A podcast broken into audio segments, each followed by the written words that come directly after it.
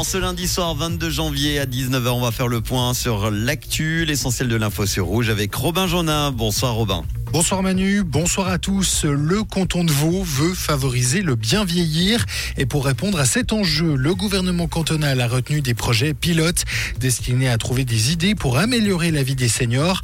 Un enjeu de taille, en 2040, une personne sur cinq aura plus de 65 ans en terre vaudoise.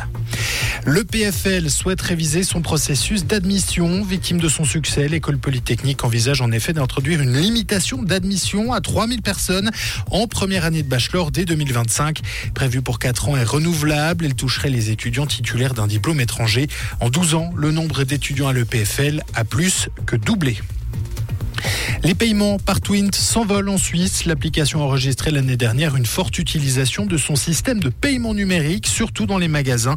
La société a revendiqué 590 millions de transactions financières l'an dernier, après les 386 millions en 2022.